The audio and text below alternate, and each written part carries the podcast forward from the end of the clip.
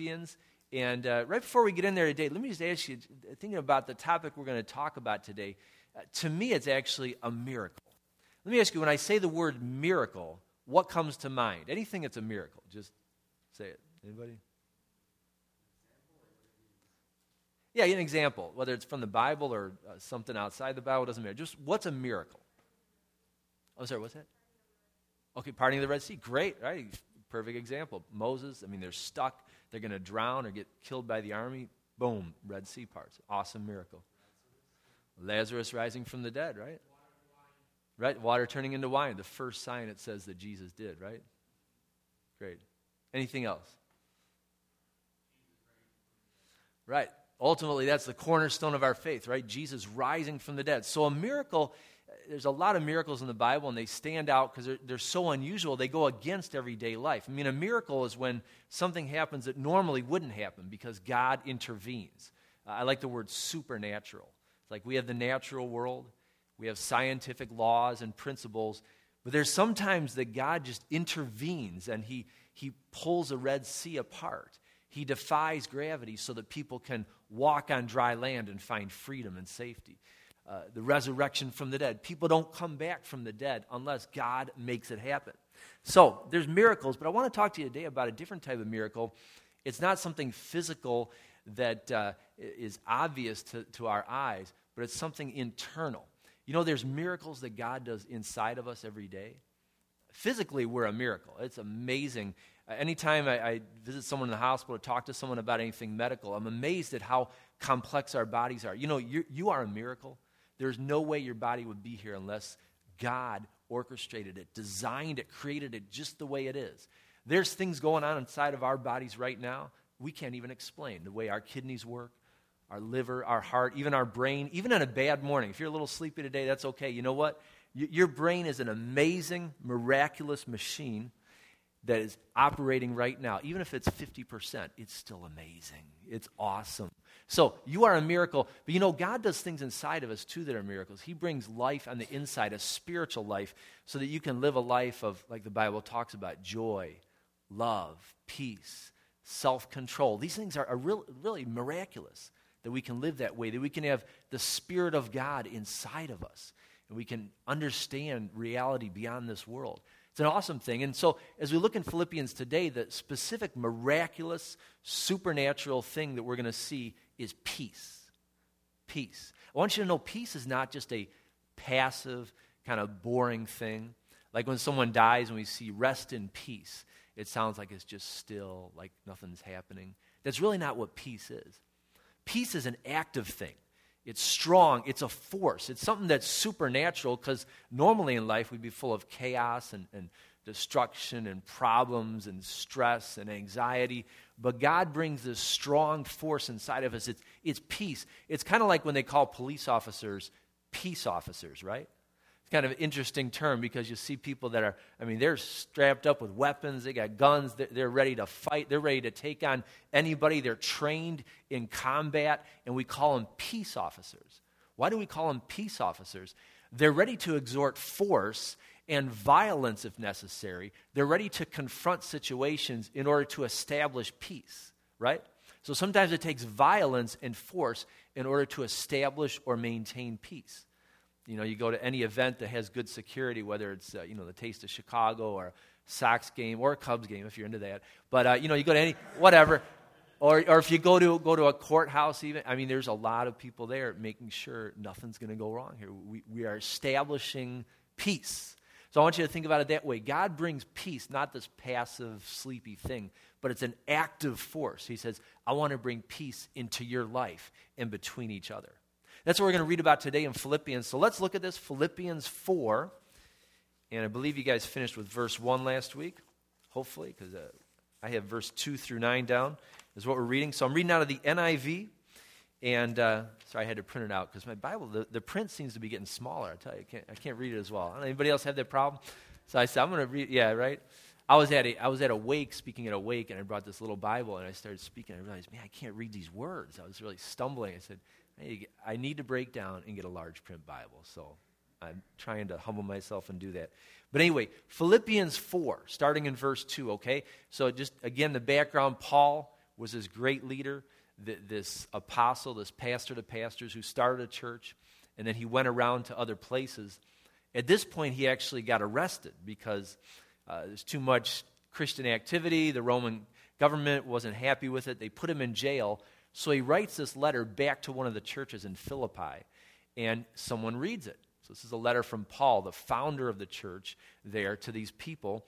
And he's talked about all the things you read about, about Jesus and about, you know, Jesus coming to earth, and we should have the same attitude and being citizens of heaven uh, and striving for what is ahead, forgetting what is behind.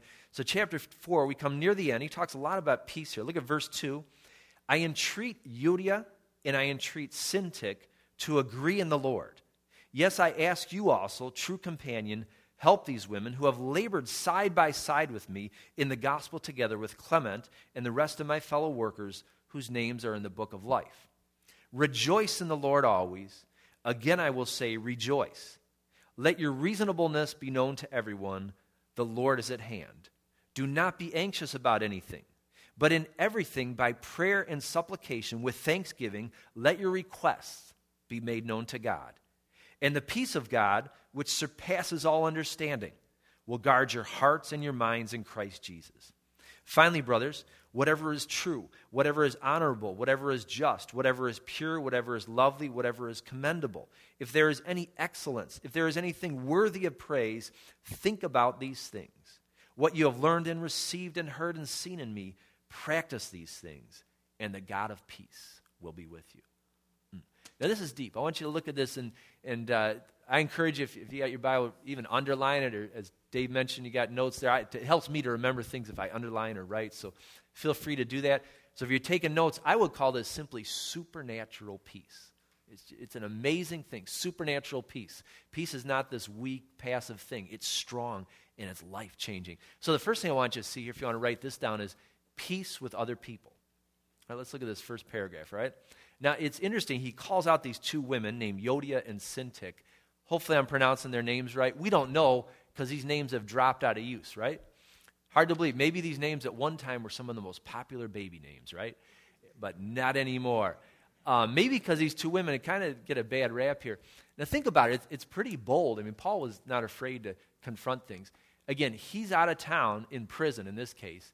So he writes a letter. So think about it here. It'd be like Pastor Eduardo's out of town. If he was gone for a long time, and he sends a letter here. And so one of the leaders reads it. Let's say Dave, since he was just doing an announcement. So Dave's up here, and he says, Hey, Pastor Eduardo has sent a letter.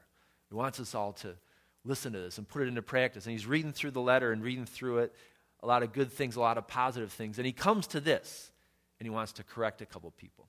So let me, I, I just need two names just to put it here. Just if I can just use your name. Can I put it in there?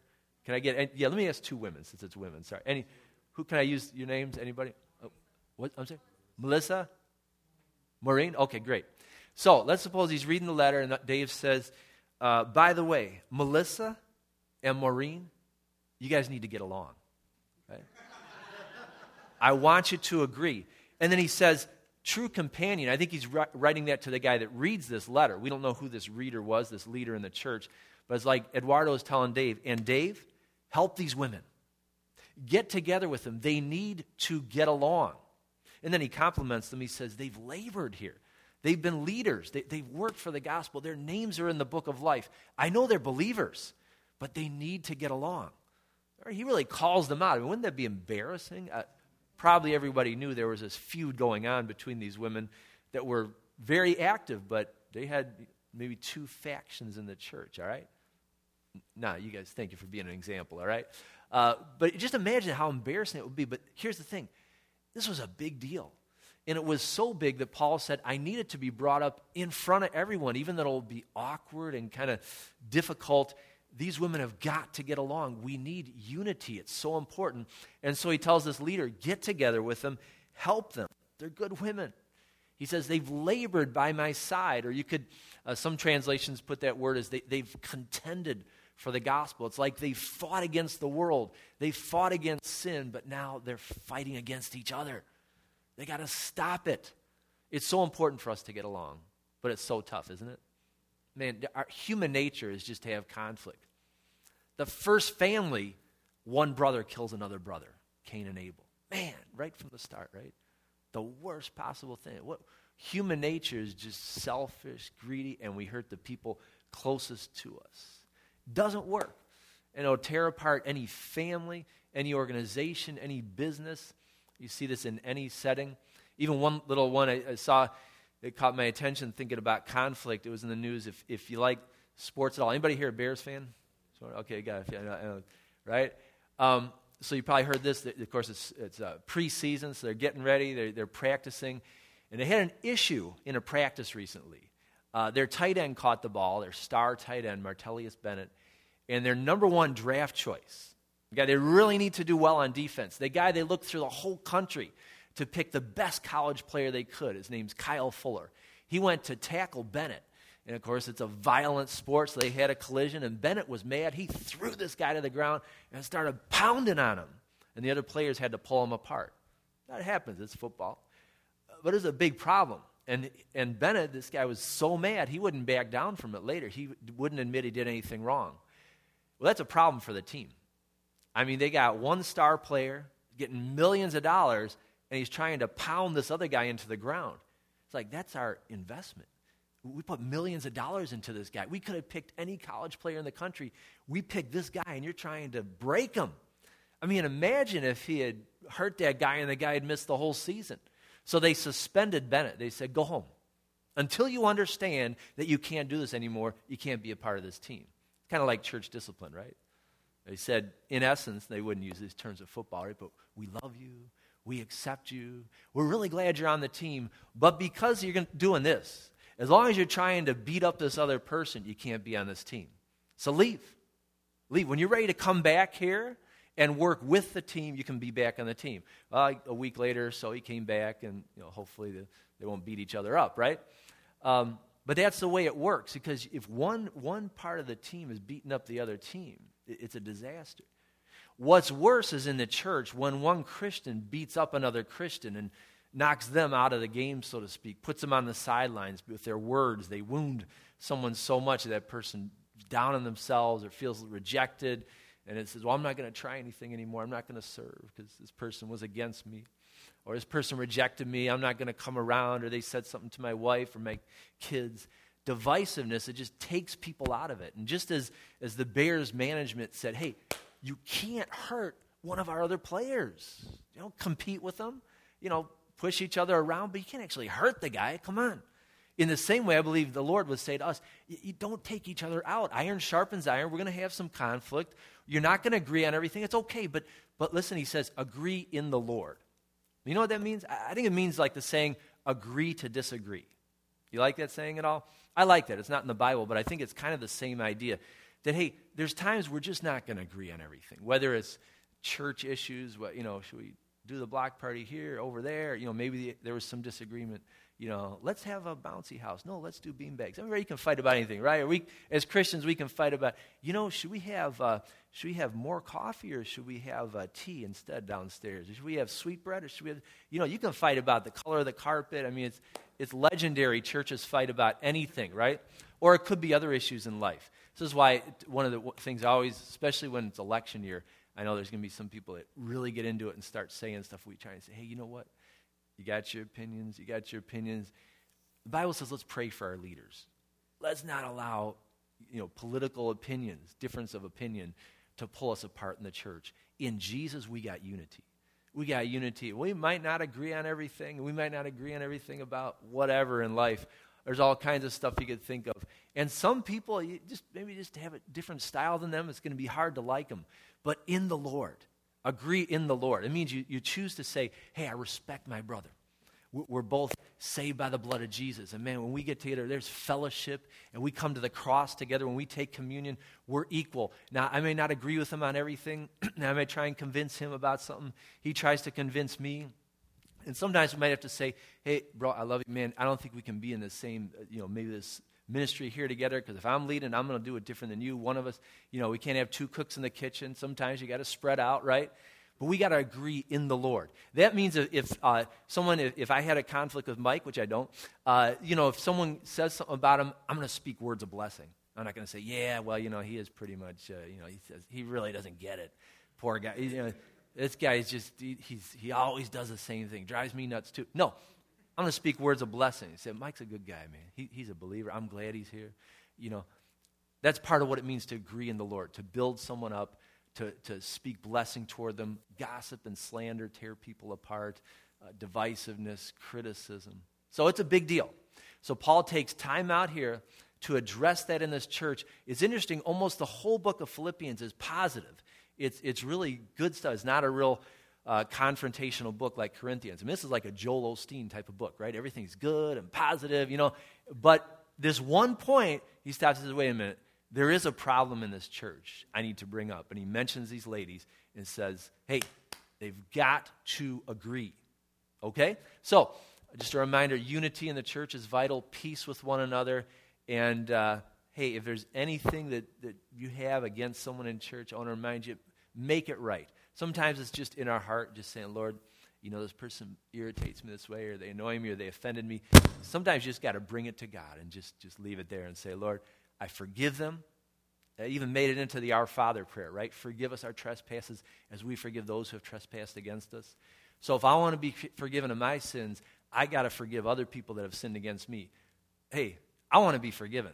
I don't know about you. I don't want to stand before God with sin in my life. So I'm certainly not going to cancel my forgiveness by holding out something against someone else. That's a big deal, right? I mean, that's like God is saying, hey, before I give you blessing, righteousness, forgiveness, innocence, I want you to let go of what you have against that person. Huge deal. So, peace with other people, it's essential, it's required. We have got to do it our whole life that we're going to have to, because human nature, we're going to have conflicts, right? So make it right with one another. Next thing I want you to see is peace over your problems. This is more about internal peace on the inside.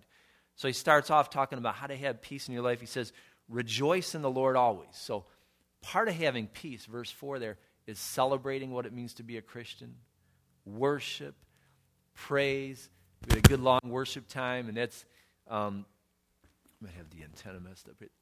And that's uh, essential that we connect with God. Man, when you worship, I don't know about you, but I just feel like some anxiety, some problems just float away. It's, it's almost like taking a shower. You just like cleanses off you. Just, just some of that uh, bad attitude or some frustration, anxiety, fear, doubt, whatever. When, when you just get into worship, doesn't it just kind of washes off you?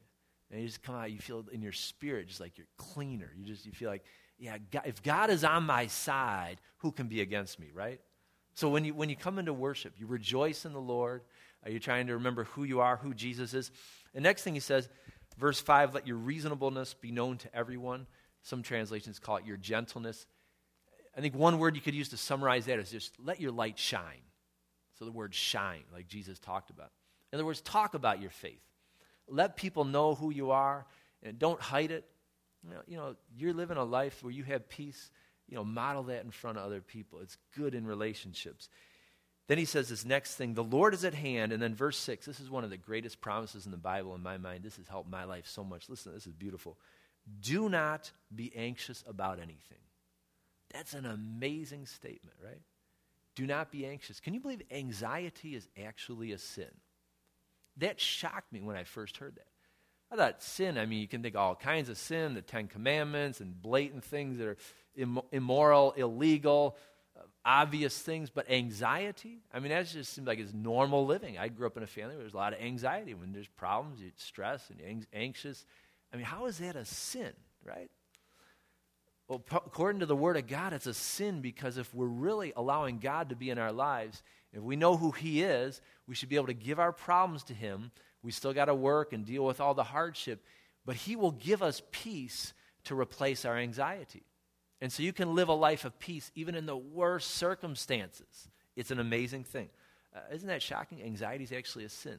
So if you're struggling with anxiety, uh, there's a problem in your life. I don't say it's a sin to make you feel bad, but I, I say it's a sin to let you know this God doesn't want that in your life.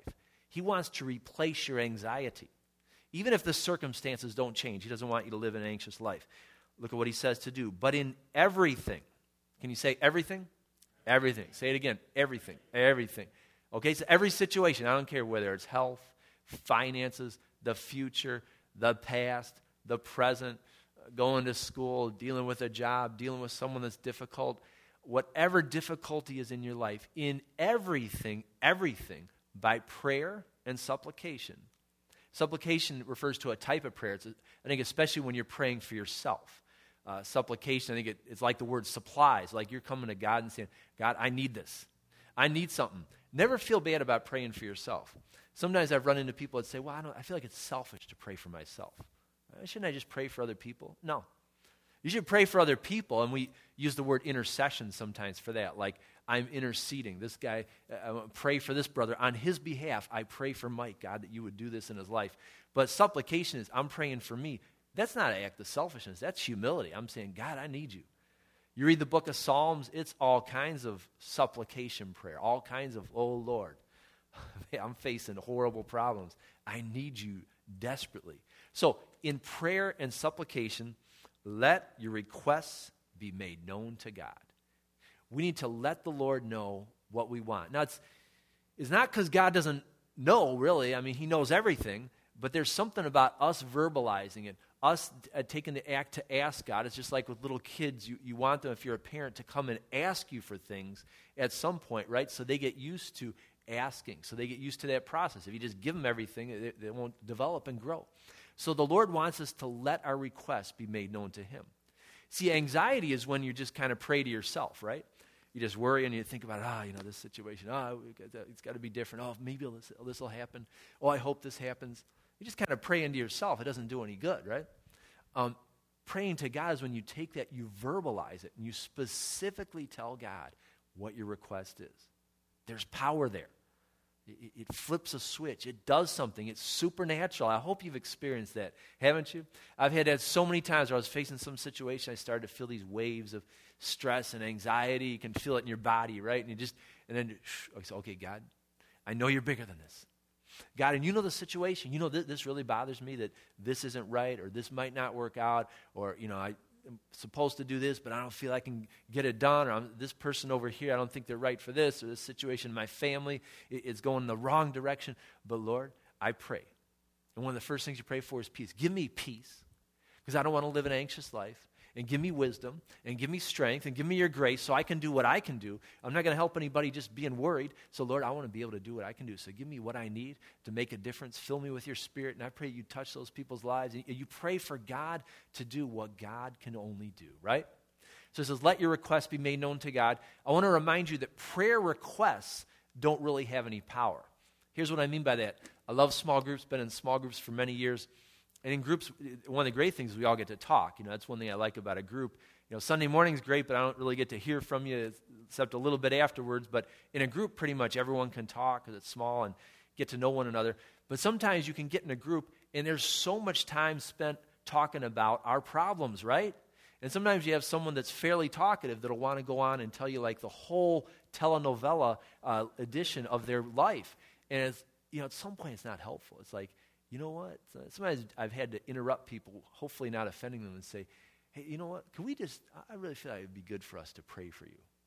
You know, part of what I'm saying is you need to stop talking for a minute, bro. But in a nice way, say, you know, can we pray for, I really feel like this would be good if we could pray for you at this time. And, you know, you just pray for that situation because sometimes I think, is not going to help. I know we need to vent, and it's, it's important to talk it out, and there, there is that side of it, uh, it's the relational side. But at some point, some people just keep going around and around with their problems, right? It's like around and around. I start getting dizzy listening to it. It's just around. It's like, hey, let, let's invite God into this, okay? Because you can't fix it, and I can't fix it, and it's a problem, and it's really bothering you, and I'm getting tired of hearing about it. Let's talk to God. And if you've worshiped first, I think it helps because we, we in worship we remember how big God is how awesome He is. He controls everything. And He never sleeps. He never has a bad day. He never goes on vacation. He can talk to everyone in every language, and He's never too busy. You never get God's voicemail. You never, never have to leave a message. No, He's there. He's available. You can come to Him. And so when you bring your request to Him, things begin to happen. One of the first things that happens is He gives you a peace. He gives you a peace so that you can go on and live and function healthy and this is one of the great things about Christians. Even when we're going through trials, uh, we can go, walk through it with confidence, with strength. We, we don't have a nervous breakdown or, or struggle with anxiety, or, uh, or hopefully don't, don't go into that pit of depression or despair. He gives us hope. Uh, I remember talking to one that stands out to me one years ago, a guy whose son died, and I remember going to the wake, and his son was a, a young adult who drank too much, died of alcohol poisoning. Uh, and the father was a friend of mine. I felt so bad. And I said, What am I going to say to him? I don't know. I just said, How do you feel? I, I feel so bad for you, man. What's going on? And he said, I can't explain it, but I do have a peace that passes all understanding. And he was talking about this verse. Man, it was horrible for him. Man, you know, his life was never the same. There was always a hole. But I realized even in that worst of worst situations, God can bring peace, right? God forbid we go through anything like that. But listen, nothing is too big for God's peace. He can give you the peace to go on no matter what the situation is. So, you see here it says, it's a peace that surpasses all understanding. That's why I call it supernatural. It doesn't make sense. I mean, some of these problems when a loved one dies, there's, especially if it's a tragic situation like that, you would think, how could that person even go on? We can't understand it. We don't know how we could ever have peace and uh, satisfaction, mental stability in our life again. We don't have to understand it. God says, Don't worry about it. I can do this. I, I can get into your heart, into your soul, into the deepest part of your life. I can do something there. You got to invite me in, though, but, but I'll do something. You can't understand it. You don't have to understand it. It's supernatural peace. And look at what it, it says there at the end of the sentence it will guard our hearts and our minds in Christ Jesus. That's a great phrase. So you have a heart your emotions. This might overlap. We don't know how it all works, but your soul, your spirit, you, you know, you have a heart. Uh, and, and, it's the emotions. We go through the roller coasters. Sometimes we're real happy. Sometimes we're real sad. Sometimes we don't even understand why, right? But we have a heart, and then we have a mind, our thoughts. And we've all had those times where uh, we can't control our thoughts, right? You keep thinking about something that, that's bothered you and it just keeps coming back up or some, some bad situation, you just can't let it go. Wake up in the middle of the night, right? Something just bothering you and bothering you. So you have a heart and a mind. And you could you know, picture it kind of like this if it's in a circle. And he says, the peace of God will guard your heart and your mind. He uses a term there that they used for the Roman militaries. It's like they'll put military officers around your heart and your mind. Security, to not let any bad thoughts uh, or bad emotions overtake you. Um, for some reason, a little picture came to my mind earlier this year. Uh, we have a softball league, New Life uh, does, and so we play at Vittum Park over by Midway. And uh, you guys are welcome to be a part of it if you ever want. I know that uh, some of the locations are in there. But this year, something happened. I, would never really noticed this. It's interesting. We play at the regular park, so you get a little bit of activity out there, people messing around, doing stuff, but never really been a problem. But this year we have the women's league on Saturday, the men's on Sunday. So the women's league was on a Saturday, and I was at one of the games talking with you know, there's a lot of husbands and kids and fa- family members out there chit chatting right before the game. And when it started, I was talking kind of by the backstop, and I noticed there's a little bit of commotion over here, a little bit of talking. I saw two of the guys, two of the husbands walking back, and I said, "What happened?" And they said, and I saw some other guys leaving. And what I found out was there were some guys walking through the park, just four or five guys, and they saw a bunch of women playing softball. So they stopped to watch the game. You know why? They wanted to check out the ladies. As they were checking them out and making a few comments, and uh, somebody heard it and, and told these guys, and it was a perfect game for this because two of the husbands, uh, these guys are from Midway, one of them, he owns a martial arts studio. Big guy, intimidating looking guy, and he is not afraid of conflict. The other guy is just retired from the military, also into martial arts, both of them black belts. And these guys were both there because their wives were playing. So somebody said, Hey, these guys are talking about the ladies out there, talking about your wives. Well, these guys, boom, they went right over there. And I just caught the end of it. These two guys, I mean, these two guys approached you, you'd get lost. I mean, fast. So these guys took off. I was like, that is cool, man. We need these guys at every game. But that's, that's kind of like a picture of God protecting you. When some, something comes in to cause trouble, to harass you, uh, uh, to, to negatively affect you, God will send his peace to, hey, kick it out. Get it out of here. He's looking around, he's looking around. What, what doesn't belong here? But you have to allow that peace in there. You see, if those guys weren't there, if it was just up to me, you know, I, I'm not a martial artist. I wish I was, but I'm not. So if I had to go confront four guys, it wouldn't be the same. I'd probably try and you know reason with them, be friendly, talk them out. But you know, really, I couldn't force them to leave. It wouldn't go well. But these guys, they could do it. So we needed these guys there. See, if you try and control your thoughts all on your own, you try and negotiate and you know make peace with the bad things and just tolerate it and or sometimes we have to medicate it and people can develop an addiction where they just kind of they, they make peace with all this junk in their mind because they can't really get rid of it but god says no let's get that stuff out of here you don't need to tolerate all that depressing negative shameful stuff that you've been told you're no good and this will never change and that you can't be forgiven he says let's get it out of here so i would picture that a little bit like this like if, if every person in here was a thought you know, if you invite the Lord in, and we need to do this regularly, of course, continually, because we, we lose that filling of the Spirit. So the Lord comes in, He looks at every thought, looks at every, every emotion, see if it's acceptable. And if He finds one, let's suppose there's someone sitting here, He finds one that shouldn't be there. He says, hey, this shouldn't be here. Let's get this out of here. This does not belong in here. Not allowed. So kick it out. All right. That's it. That lie that you've been holding on to, that, that, that emotion, when you invite the Lord in, he, he helps identify it. Sometimes we don't even realize those lies, right? And so hopefully in the Word of God, preaching, teaching, just interactions, we're in the Bible, we, we discover some of those lies. And then He gives us the ability to say, hey, get that thing out of here. And then it repents and we bring it back in. That's all right. That's all right. And then He brings the good thoughts in says, Now this one we accept, right? This is truth. This is reality, right? So we get rid of the deception. But when you invite God in, He sets up that guard and He can pull those things out that for years we can believe a lie. And then the Lord helps us realize, no, you're not worthless. Someone might have told you you're worthless. You're not. We're going to take that thought out of your mind. You have worth and value. And so He changes our thoughts. Isn't that a beautiful thing? It's miraculous. Amen. I hope you experience that. One more thing, briefly, and then I, I want us to pray for peace today. I want everyone, if, if, you'd like to be prayed for today, I just want to pray for, for peace, because that's really the, the theme here, and we need it. Uh, we've been dealing with that a lot this week. We had a little stressful week, dropped our daughter off at college. So that was a, a tough thing, a good thing, uh, a blessing to see, see that she could do this and be ready to go there. But it's tough. You know, it's tough, a change, a new season. And so that's been stressful. So we've been praying that prayer a lot this week. And uh, it, was, was ironic, or it was good timing, I should say, that I was able to speak on this today because I've been in there. I said, man, I'm, I'm applying this this week because when I have these thoughts, oh, what if something goes wrong? We're not there for it. What, who knows what she's doing? And, you know, do we, you know, you always have those doubts as a parent. Do we do enough? Does she, is her foundation strong enough? Can she handle the temptation and the trials? And, you know what? We're praying, Lord, give us peace give us peace. We're praying for her too, believe me. We're interceding and saying, don't allow her to go the wrong way. And if somebody bad comes around her, I pray she won't uh, hang out with them, won't get dragged down the wrong path. And we're praying everything for her to make the right friends and good friends, and she's got some good friends already there. Uh, so we're interceding, but we're also praying for ourselves and say, Lord, give us peace. Because I know worrying about my daughter isn't going to help her. It's really not.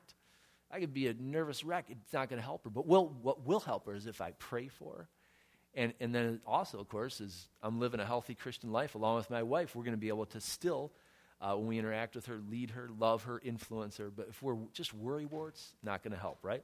So, one final thing, verses 8 and 9. Finally, brothers, whatever is true, honorable, just, pure, lovely, commendable, anything excellent or worthy of praise, think about these things. So, we talked first about peace with others, then peace over our problems. I would say this is peace from God. This is something that needs to be maintained it's about choosing your thoughts. And then verse 9, whatever you've learned, received, heard, or seen in me, practice these things. So it's about your behavior. So, choosing your thoughts briefly, here's the idea. Uh, again, there's a guard around you. When we, when we deal with God, when we have a good time with God, He, he gives us peace, but we have to maintain it.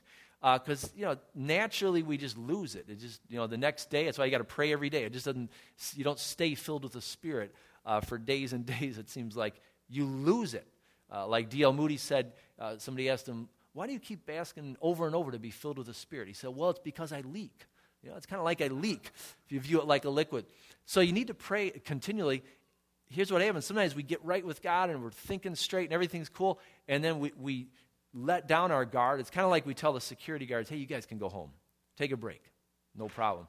And then the riffraff starts coming back in, right? Those guys come back around, speaking their lies and their little talk, And, and, we let the security guards, which is God's peace, go. And we need to continue to have the peace. So they're vigilant 24 7. God's available. We got to keep tapping into Him and saying, okay, God, I still need your peace. I still need you to kick out those thoughts and kick out those, those anxious things, kick out those lies out of my life. So it's choosing thoughts. It's not like we only read the Bible, but He's saying, pick things that are good and honorable, and uh, we know the difference. Um, one stands out to me. I remember when, when our kids were little, one time, uh, I went to see a movie. My wife took, I think, one or two of the kids, and it was a, you know, a good movie. It was a family friendly movie, but it was the trailer they showed before was a horror movie. You know, real intense. Which don't you hate that when you go to see one movie and then if you have kids, they show these other trailers? Big screen, loudspeakers, real scary trailer, real demonic. Man, our daughter was so scared after that. I mean, just from the trailer, right? 30 seconds to a minute of a trailer. Not this daughter, the other one. So, I mean, literally had to pray with her. She couldn't go to sleep. I realized just those images, a minute of, of watching clips of a horror movie just freaked her out. Like it was just terrible. How bad is that, huh? Be careful the thoughts you choose. Of course, pornography and sexual immorality, sexual uh, things, horrible. That's the opposite of this. And it leads to anxiety and stress and develops all kind of bad things. That's like just leaving the doors open for any bad thoughts, influences to come in and all kinds of junk in someone's life. Man, people get in a lot of trouble just on the internet, right? So that's what this is saying. Choose your thoughts. Choose your thoughts. Don't just browse around, look at whatever, watch whatever, listen to whatever. It affects you. Okay? It's not saying you only read the Bible, but pick things that are in line with truth, things that are honorable, things that are pure. And, here's why it's not because we're trying to be a religious legalist. It's because if you allow that other junk in, man, you forfeit you lose out on God's peace. You lose out on His protection. You invite all kinds of junk into your life uh, that's going to have all kinds of problems. So choose your thoughts. Choose your thoughts for your own sake. And then he says, practice these things. Practice these things, the things you've seen in me. Paul had set a good example, and hopefully we have people in our lives that we can look at and say, I want to be like that guy. I want to be like that woman. And, and I model myself kind of after their style. So it says, the things you've heard from me, practice them. So if I choose my thoughts carefully, and if I imitate people that are strong Christians, then he says, the God of peace will be with you. I'll maintain that connection with God, uh, that, that protection, watching around me, keeping all the junk out of my mind and my heart so I can live with peace, free from anxiety, no matter what the circumstances. Amen? It's a beautiful thing. I want us all to experience that. We're all going to struggle. We're all going to struggle. Jesus said this at the Last Supper couple of things regarding peace that really stand out to me. And realize this is the Last Supper right before he's about to be arrested, beaten, tortured, killed, crucified. Can you imagine what you'd be thinking if you knew tonight, tonight, you're going to get beaten and tortured? It's very stressful. And of course, he went out to the garden and struggled with it. You know, not my will, but yours be done. Right before that, he's talking with his disciples. He says in, in John 14, 27, he says, Peace I leave with you. My peace I give to you. I do not give to you as the world gives. Wow, isn't that beautiful? The world cannot give you peace. The world will not give you peace. But Jesus says, I give you peace. And then he said at the end of the Last Supper, John 16 33, the last thing we, we have recorded that he says before they go to the garden and then he's arrested, he says, In this world you will have trouble, but take heart. I have overcome the world. Wow. And he says in that same context, he says, I have told this to you so that you will have peace. Even though he's saying, guys, things are going to change. They're going to kill me. And I'm going to rise from the dead, but then I'm going to go away and it's going to be on you. And the disciples were kind of freaking out, like, what do you mean you're leaving us? And they would go through horrible times. Most of them would be persecuted and killed. But he says, you can have peace. Peace in me. Stick with me. Even though I won't physically be here, he says, and you'll have peace. So today, as we wrap up, I'd like to close uh, just in a prayer. And I don't know if we have, do we have uh, anything else planned? I don't know if you guys have anything you're doing at the end, but I wanted to ask if we could just pray. And uh, I don't usually get a chance to, to meet with you. So I asked my wife if she would just come up here and maybe we could just pray. I'd like to pray for every single person, if you wouldn't mind. Just come up here. I'd like to just shake your hand and pray for God to give you peace and to give you uh, victory in whatever situations you're facing. So if you don't mind, can we do that? So I, I, would just to say a brief prayer for everyone. So I'm going to ask if you could stand. My wife will be up here. I don't know if you want to put on a little music in the background. And I just want to give you a blessing today and pray for peace. Is that all right? So come on forward.